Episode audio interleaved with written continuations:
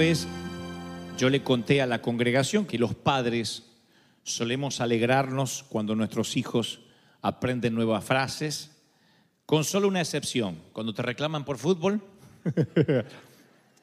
y con la excepción de cuando salen con una frase que sabes que acaba de ingresar a un mundo que todavía, que todavía tú esperabas que no ingresara. O sea, los padres decimos, ¿cuándo los niños van a crecer? Pero un día descubrimos que crecieron. Y cuando crecen y pasan a la vida adulta o a la vida adolescente, sabemos que esa es una, esa es una carrera en una sola dirección, que no se regresa. Y entonces añoramos algunas cosas de los pequeños. A veces nuestra niña viene por la madrugada y se acuesta en la cama, en el medio, y eh, la llevo si no estoy muy cansado y si no digo, bueno, no vendrá aquí cuando tenga 15. ¿m? Ni cuando tenga 18, ni siquiera amenazándola vendrá a la cama de, los padres. Así que es un tiempo para aprovechar. Y hace unos, eh, tiene siete, hace tres años atrás, más o menos yo estaba mm, diciéndole que ordene su cuarto y ella, estábamos solos y me dice una frase que me movió el piso. Así que yo le dije, Megan, termina de ordenar tu cuarto, así después puedo ayudarte a bañar. Y ella me dijo, ¿cómo no? Dame dos minutos. Y yo pregunté, ¿quién le habló de minutos a esta enana? ¿Qué sabe lo que son minutos si nunca tuvo un reloj? Si no, todavía no conoce la hora. Esto estoy hablando de hace tres años atrás. O sea, hasta ese entonces, hasta su dame dos minutos, su existencia había estado absolutamente libre del concepto del tiempo. Pero dame dos minutos fue la frase o el disfraz que usaron los piratas del tiempo para abordar su nave infantil. Y yo supe en ese entonces que el tiempo había invadido su pequeño mundo. Y cuando el tiempo invade el mundo de un niño no se va a ir nunca. A partir de ahí tu vida adulta siempre va a estar manejada por la cápsula del tiempo. Llega temprano, eh, tienes que entrar a las 7 de la mañana, salir a las 2, tienes media hora para el lunch, tienes que apurarte, todo se maneja por un reloj. A partir de dame dos minutos, a partir de allí tu vida está metida en una cápsula de tiempo. Ahora, si te dan un libro, nos dieran un libro escrito en japonés, yo he visto en bases o en lugares públicos a japoneses, a orientales leyendo sus libros y están escritos de manera vertical, con símbolos rarísimos. Y yo por más que hago así, no esos símbolos y esa manera de leer no tienen lugar, no caben en mi corteza cerebral. Pero imaginé que si alguien, algún japonés de confianza me empieza a enseñar a leer japonés, esos símbolos que no significan nada van a cobrar sentido. Algo parecido pasa con la eternidad, con el concepto de la eternidad. Nosotros no estamos familiarizados con el concepto de la eternidad. Estamos familiarizados con ese tiempo que, al, que un día, como cuando tuviste tres o cuatro años de edad, comenzaste a entender que todo se iba a regir por un reloj y después ese mismo tiempo te lleva a preguntar cosas como ¿cuándo me voy a morir? Uh, falta mucho para eso, nos dicen los padres. Si no te mato antes por no ordenar el cuarto. Entonces uno empieza a ver ya a la edad de los 8, 10 años, empieza a familiarizarse con la muerte y entiende que ese es el final del tiempo. Uno va a, un funeral por primera vez. Haga memoria, ¿cuándo fue la primera vez que te topaste con la muerte? Oíste de muerte, lo viste en películas, pero ¿cuándo fue la primera vez que viste un cuerpo inerte en un ataúd? La primera vez que fui a un funeral fue la vecina de enfrente, doña Morínica, así se llamaba, vaya nombre. Ustedes dirán, ¿y por qué la recuerdas? Porque fue la primera muerta que vi en vivo. La muerta que vi en vivo, escuchen eso. En vivo y en directo me acerqué y mi madre me decía, sal, sal de ahí. Yo quería verla bien, si no se movía, pellizcarla, tocarla, qué tan fría estaba. Y ese día supe que ese era el final. Me costaba entender el concepto de la eternidad, como quien va en un bus e insisto, ve a un japonés leyendo un libro en su idioma. Es algo que no entra en nuestra corteza cerebral y nos tenemos que ir acostumbrando a qué significa la eternidad. Ahora, a esta edad, el familiarizarme con la muerte me es mucho más fácil que cuando tenía 8 o 10 años. Porque a esta edad yo entiendo lo que es el concepto de la eternidad. Las letras en japonés cobran un diferente sentido. Yo entiendo que la eternidad es algo que debe asimilarse con los años, no se aprende de un día para otro. Eclesiastés dice, he puesto, dice Dios, eternidad en tu corazón. Ya desde que naces hay eternidad, pero no te das cuenta de lo que es la eternidad. Tú siempre vas a creer que todo se termina con un cajón, con un puñado de tierra sobre un ataúd. Pero Pablo le escribe a la iglesia de Corinto y le dice, esta leve tribulación momentánea, él está hablando de la vida, produce en nosotros un excelente y eterno peso de gloria. La frase peso de gloria que utiliza Pablo evoca imágenes de la antigua balanza que se usaba en las tiendas, en los mercados, dos platos. En un plato lo que compras y en otro lado, en otro plato unas balanzas para equilibrar lo que compras. Eso determina el peso de lo que te vas a llevar, de lo que te vas a llevar y por supuesto lo que te van a cobrar.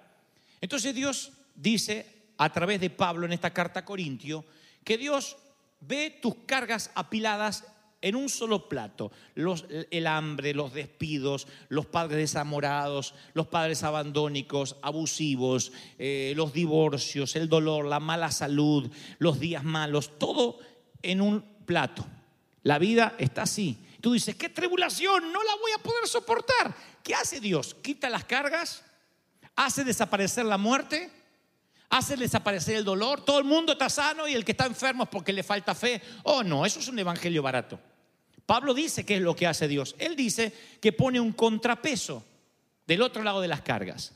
En un plato está la muerte, la enfermedad, el dolor. En el otro plato Dios pone lo que llama Pablo un peso de gloria, una eternidad. Entonces cuando tú ves la eternidad, la balanza se equilibra y tú dices, bueno, estoy enfermo, no es lo que me gusta, pero ¿qué importa si yo me voy a la Nueva Jerusalén, si mi vida no termina como Doña Morínica en un cajón? Yo voy más allá del sol donde podré correr, donde podré tener salud, donde me voy a encontrar con mis seres queridos. Y la balanza se equilibra y todo tiene sentido. Ahí es cuando tú dices, ah, la vida es un leve momento, como dice Pablo, solo dos minutos, como dijo Megan. Allí la carga se vuelve ligera, la vida se transforma en un solo dos minutos. Estás enfermo, solo dos minutos. Estás triste, solo serán dos minutos. Luchas, solo serán dos minutos. La vida es un momento. La vida son colecciones de momentos. Y todo el mundo tenemos momentos vividos, concretos. Todo el mundo excepto Dios. Porque dice la palabra, dijo Job, no se puede seguir la huella de los años de Dios. Aún antes de que hubiera día, Dios ya era, dijo Isaías. Dios no vive momentos como nosotros secuenciales, trazados en una línea de tiempo. Él ve la historia como una, no la ve como una progresión de siglos, como un cruce de años. Él no ve la- tu vida como, bueno, 2014, 2015, 2016, 2017. Él no ve la vida así. Él ve tu vida, Dios, como si viera una fotografía. Desde que naces, creces, te desarrollas y partes a la eternidad. Él ya vio cómo terminan tus días. Si Cristo no viene antes a buscar a la iglesia y te va a tocar conocer la muerte, Él ya vio tu principio, tu propósito en la tierra y tu final. Él ya sabe cómo vas a morir. Él ya sabía cómo ibas a nacer, dónde ibas a nacer, cómo ibas a nacer, cómo te ibas a desarrollar, qué padres ibas a tener y qué padres no ibas a tener. Él lo sabe todo y ve tu vida como una fotografía. Y tu vida es pequeñita, chiquitita. Pero Dios dice, no importa, porque eso es un- una prueba, un ensayo de la verdadera obra teatral que se llama eternidad. Y en, en esos años chiquititos, ¿cuántos? 70, 80, 90 años, tú vives, te desarrollas, encuentras tu propósito en esta tierra, pero finalmente pasarás a la eternidad. Eso es lo que Dios ve.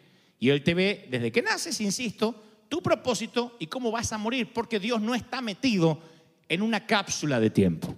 Él dice, solo vivirás en la tierra dos minutos comparado con la eternidad. Tú dices, dos minutos, no, viviré 90 años, 120 años, lo que sea. Son dos minutos, dos minutos y medio. Si te portas bien, haces ejercicio y no comes tantas hamburguesas. Dos minutos y medio. Hay dos palabras para definir el tiempo en el Nuevo Testamento. El primero es cronos, yo te hablé de eso alguna vez, y se refiere a la hora del reloj o el tiempo del calendario. Cronos es secuencial, tiene pasado, presente y futuro. Es cuantitativo, cuenta minutos.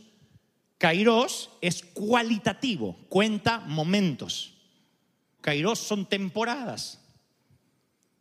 Cuando crees- el, el- el- eh, Salomón dice, hay tiempo para llorar, hay tiempo para reír, hay tiempo para esperar, tiempo para avanzar. Está hablando de momentos, no está hablando de la secuencia del cronos, sino de entender las temporadas del kairos de Dios. Tú puedes ser muy puntual, llegar siempre a todos lados a la hora que te dicen, pero no entender las temporadas divinas. Ser un necio en, en comprender los tiempos. Cuando hablar, cuando quedarte callado. Esa es la diferencia de Kairos y Cronos. La gestión del Cronos, del tiempo regular, es importante, aquel que gestiona bien su tiempo. Pero cuando Pablo habla del tiempo, habla de las temporadas, dice redime el tiempo. Está usando la palabra kairos en el Nuevo Testamento. Está diciendo aprovecha las oportunidades. Porque podrías bien levantarte todos los días a las 5 de la mañana y ser un flojo en cuanto a las oportunidades que Dios te da. Tú dices, define flojo porque yo trabajo como un burro todos los días. Bueno, pero no estás en la vida caminando con los ojos abiertos. Entonces simplemente estás tratando de ganar dinero para pagar tus gastos. O sea, no eres un flojo en el cronos, estás aprovechando tu tiempo de reloj, pero no aprovechas las temporadas que Dios te está abriendo. No ves, no disiernes el tiempo divino de Dios. Así que bien, insisto con esto, tú podrías levantarte todos los días a las 5 de la madrugada, tener cuatro empleos y tener flojera espiritual porque no entiende las temporadas de Dios. Y a lo mejor estás en sitios donde Dios no te mandó, en una relación que Dios no aprueba, etcétera, etcétera, etcétera, por no entender las temporadas divinas. Por eso es necesario redimir el tiempo, el kairos, porque el crono se mide en minutos, pero la vida se mide en momentos. Y discernir esos momentos, discernir la voz de Dios, es vivir los momentos sagrados. Hay tiempos donde hay que servir a Dios y no levantar la mano del arado. Hay tiempo donde hay que descansar y dejar descansar la tierra, porque de otro modo la quemas y te quemas. ¿Cómo discernir eso si no entiendes el tiempo de Dios? El tiempo de Dios siempre se mide en concepto de eternidad y nuestro paso por la vida son apenas dos minutos. Yo leía la historia de un soldado americano que se había sumergido en la maleza tropical de una isla por tres años, escapando a la, justamente la ocupación japonesa de esa isla en plena guerra. Él prefería ocultarse en el pantano en lugar de estar como prisionero de guerra, puesto que los japoneses torturaban a los soldados americanos. Y el 10 de julio del año 1944, en medio de la maleza, él divisa una embarcación amiga, una embarcación de su país. Y entonces en medio de la maleza, de una isla que está eh, invadida por japoneses, en medio de la maleza, él saca un espejo de su mochila, lo dirige hacia el barco, inclina el eh, espejo hacia adelante y hacia atrás, haciendo rebotar los rayos del sol en dirección al barco. Y entonces hace tres destellos cortos, tres destellos largos y tres destellos cortos otra vez. En términos militares eso es punto, punto, punto, raya, raya, raya, punto, punto, punto, SOS. Así que los de la embarcación entendieron rápido lo que ese espejo estaba diciendo y un grupo de rescate subió a bordo de una lancha motor y rescató al soldado de la costa. Él luego daría una gran entrevista al periódico El Washington Post diciendo que un espejo había logrado salvarle la vida. Fue lo único que él pudo transmitir a la embarcación amiga. Entonces yo, cuando leí esta historia, que fue hace unos cuantos años, en términos de la eternidad, de vivir dos minutos, del kairos, de, del, cronos, se me ocurrió una idea disparatada. Presten atención porque después vamos a conectar los puntos. A mí se me ocurrió pensar, ¿qué tal si el espejo hubiese tenido, no sé, no hubiese colaborado, hubiese tenido vida el espejo? Si el espejo hubiese sido como alguno de nosotros y no hubiese colaborado en ese momento crucial, y en lugar de reflejar el sol hubiese optado por enviar un mensaje propio al espejo.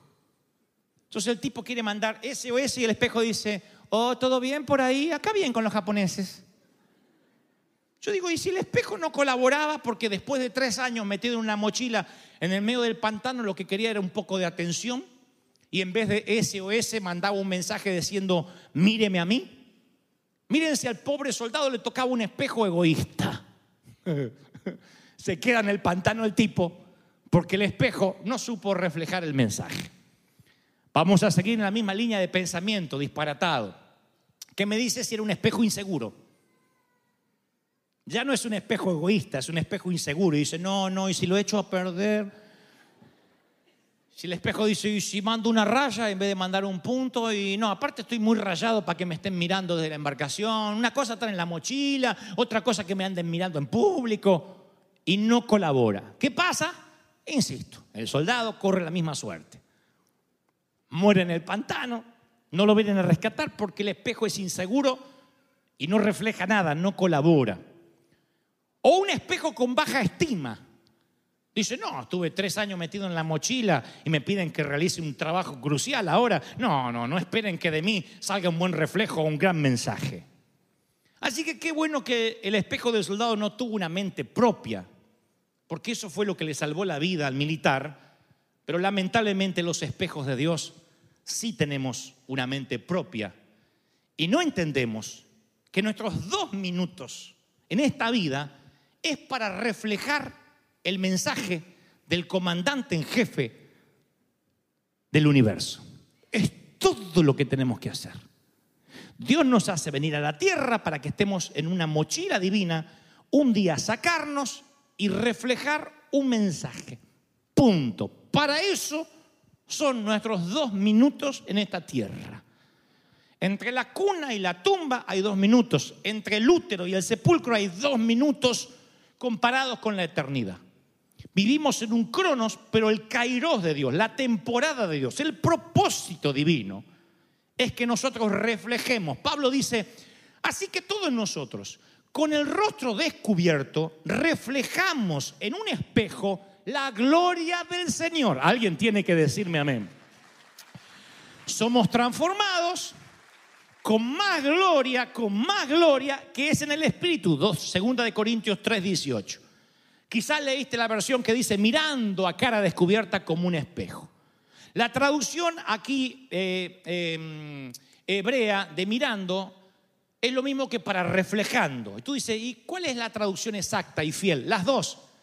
La palabra es catoptrizo, que se traduce de dos maneras.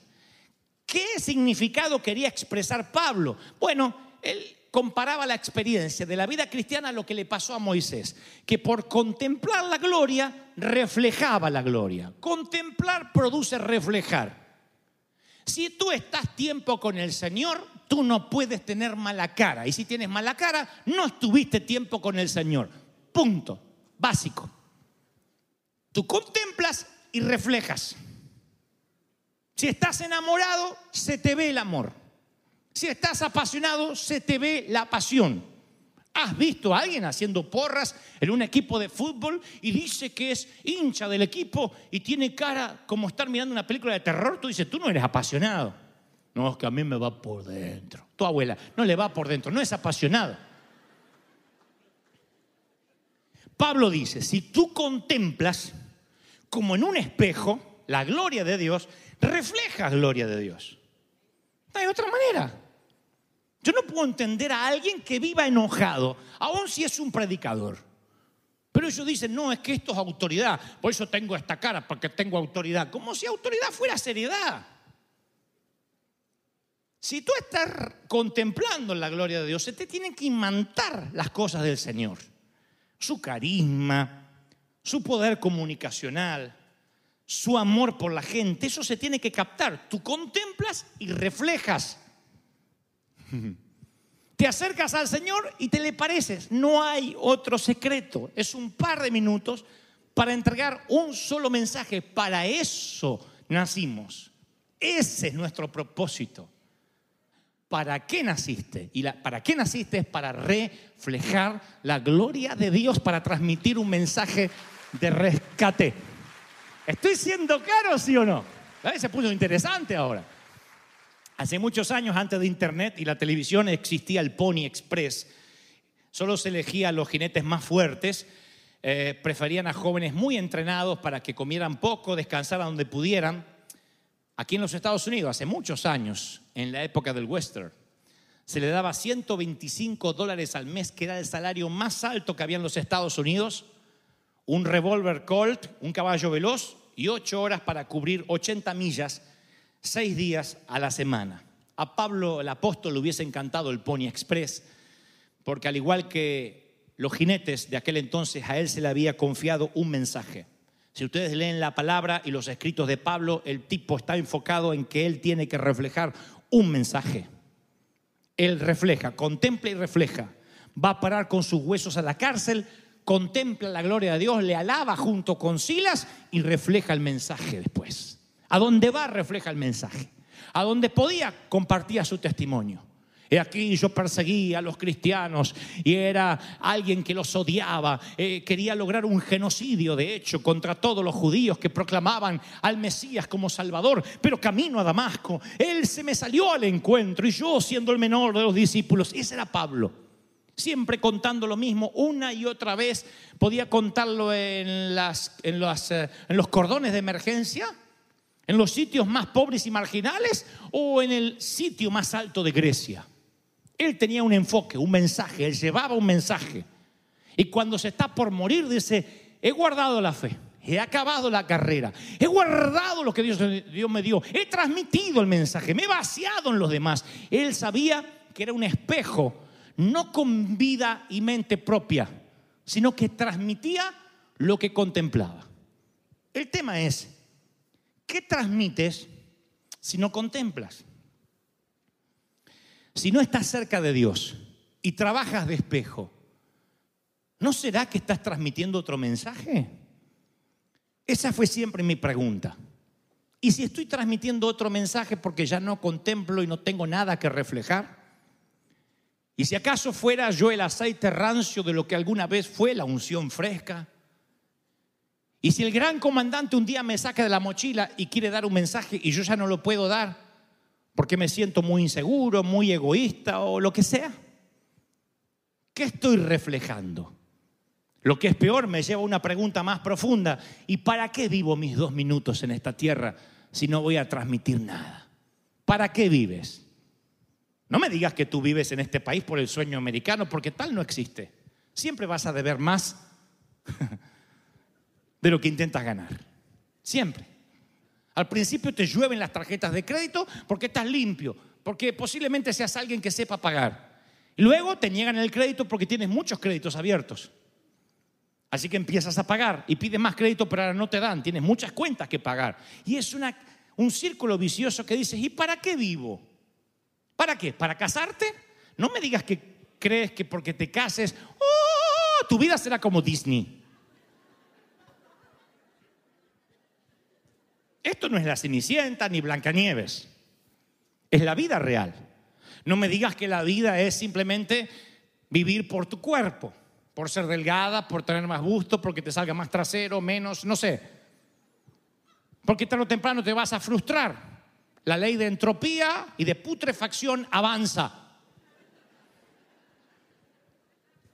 La artritis, la celulitis y la gravedad se cobra a sus víctimas.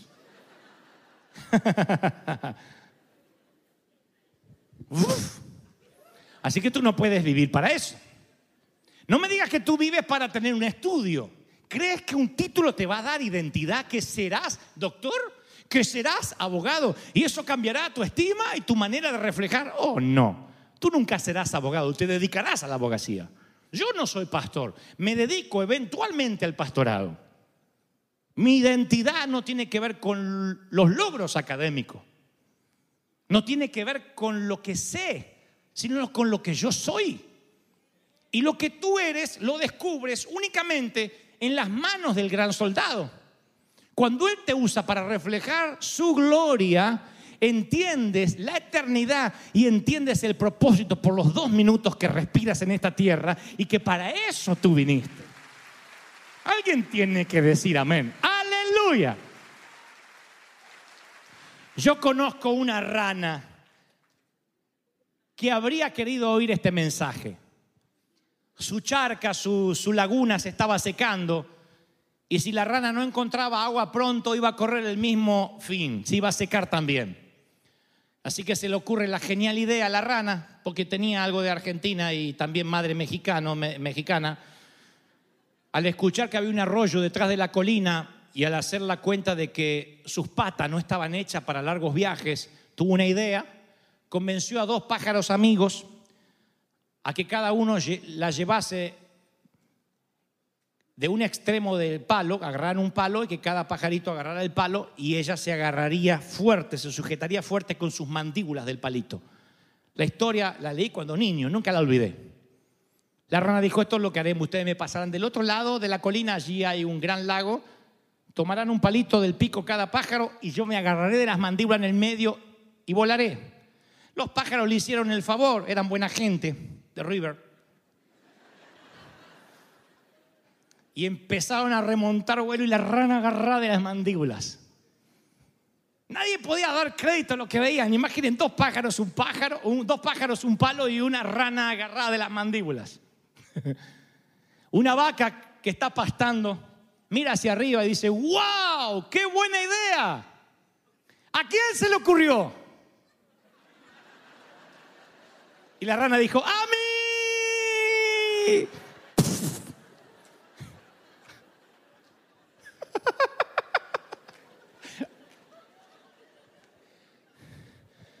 Terminó sus días de rana. No cometas el mismo error. No se trata de ti, se trata de Él. Las buenas ideas siempre son de Él. Yo digo siempre, si tú vives de los halagos, vas a morir por alguna crítica. Entonces, cuando alguien te diga, wow, qué tremendo, ay, ay, ay", no digas a mí, porque te vas a estrellar. Usa la frase de Pablo, porque esta leve tribulación momentánea. Si no te acuerdas la frase de Pablo, te regalo la frase de Megan Gebel. Solo dos minutos es lo que tienes, solo dos minutos. No importa que vivas 40, 80, 90 años más, tendrás solo dos minutos. Y cuando llegues al trono, el Señor te preguntará, ¿reflejaste mi gloria? ¿A cuántos salvaste? ¿Cuántos se rescataron del infierno porque te vieron? Y si por lo menos lo mínimo que tenías que hacer es no cumplir tu función de espejo, no quiero estar en tus zapatos. El Señor te dirá, siervo infiel, no has hecho lo que te llamé a hacer. Solo dos minutos para reflejar su gloria. ¿Es eso lo que le diré al Señor? Si el Señor me da gracia de llegar a su tribunal, le diré, Señor, he reflejado tu gloria lo mejor que pude. Soy el mismo muchachito de Billinghurst, el mismo niño que tú elegiste. Pero reflejé tu gloria, inspiré a cuantos pude, le transmití lo que tú me dijiste que les transmita. Trato de dar el mensaje y desaparecer para los que quieren la fotografía o tocar la manito. Yo no provoco eso porque simplemente soy el guía. Y si te ven a ti, si tú hablas a los corazones, Qué torpe nos vemos los seres humanos queriendo agregar un sobrehueso a un cuerpo perfecto. El Señor me dice que te diga esta mañana, refléjame, para eso te di vida.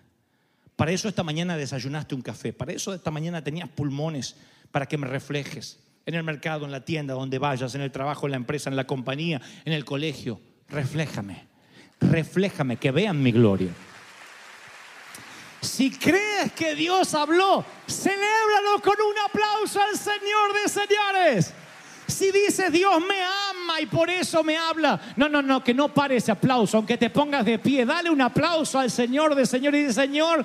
Tú eres mi rey, tú me amas, tú me hablas, tú eres maravilloso. Bendito sea Dios.